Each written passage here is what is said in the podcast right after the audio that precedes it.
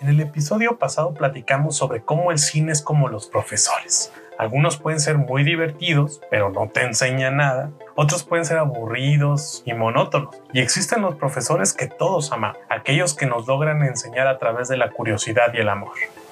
Hoy hablaremos de uno de mis temas favoritos, la industria del cine. Bienvenidos a Dentro de Cuadro.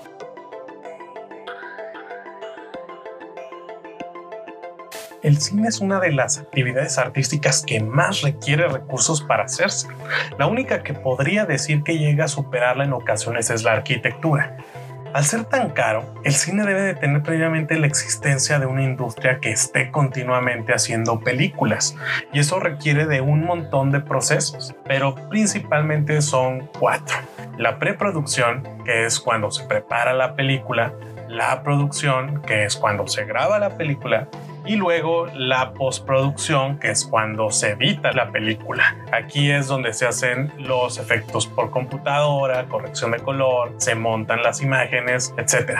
Y finalmente la etapa de distribución y exhibición, que es cuando las películas llegan a festivales o salas de cine. Incluso todavía después de los estrenos en cine, pasan a una existencia dentro de los streamings o de la venta de Blu-rays. Incluso les ha pasado que cuando viajan a otra ciudad, en el camión hay algunas películas que pueden ver. Todavía esa es una parte de la vida de las películas. El cine entonces es una excelente oportunidad económica para los países como lo ha demostrado Estados Unidos, la India, Inglaterra, Francia y España países en donde se consume el cine nacional de manera natural y esto genera miles y diría que hasta millones de empleos gracias a la industria creativa. El problema, hablando de México, radica en la falta de interés del público en consumir las producciones nacionales. Pero antes de llegar a eso, quiero hablarles de una cosa más.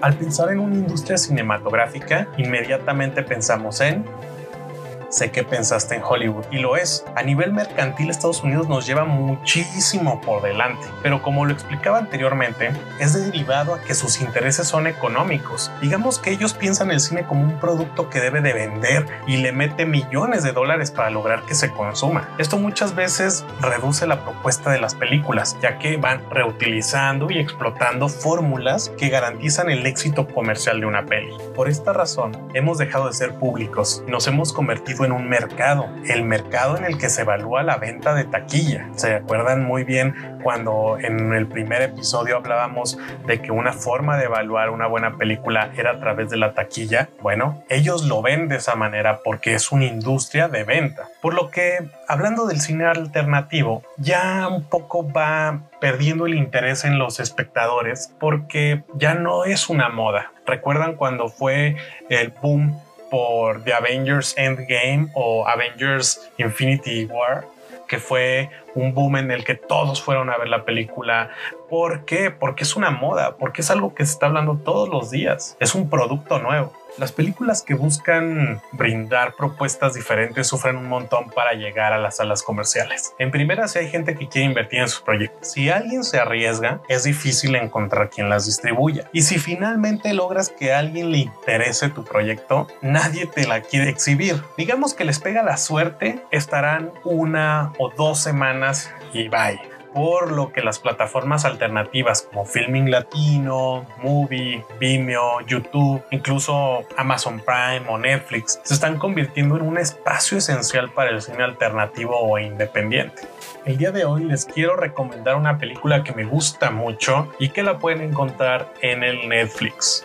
Birdman del 2014 dirigida por Alejandro González Iñárritu. Esta se la recomiendo porque creo que hace una sátira bien interesante entre la industria del entretenimiento escapista y las ganas de trascender en el teatro a través de una obra poderosa. Todo esto siguiendo al actor, director y escritor de una obra de teatro que fue por mucho tiempo una estrella de una serie de películas de superhéroes que se llamaban Birdman obviamente en verdad no se la pueden perder si no la han visto y creo que también les puede ayudar a afianzar las ideas que vimos el día de hoy aquí merengues. Les había mencionado que nuestra falta de interés es importante en este proceso. Es nuestra responsabilidad como consumidores exigir mejores películas y como parte de este proceso, la industria cinematográfica hará los cambios adecuados para las nuevas tendencias. El cine escapista es maravilloso y siempre lo voy a defender, pero también vale mucho la pena conmover nuestros ideales con obras que nos permitan reconstruirnos como personas, ¿no lo creen?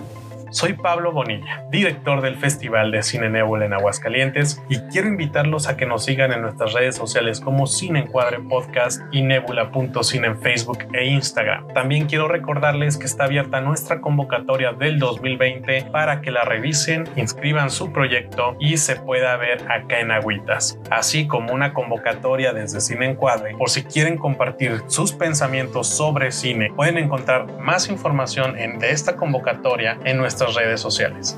Los quiero mucho. Nos vemos la próxima semana. Bye.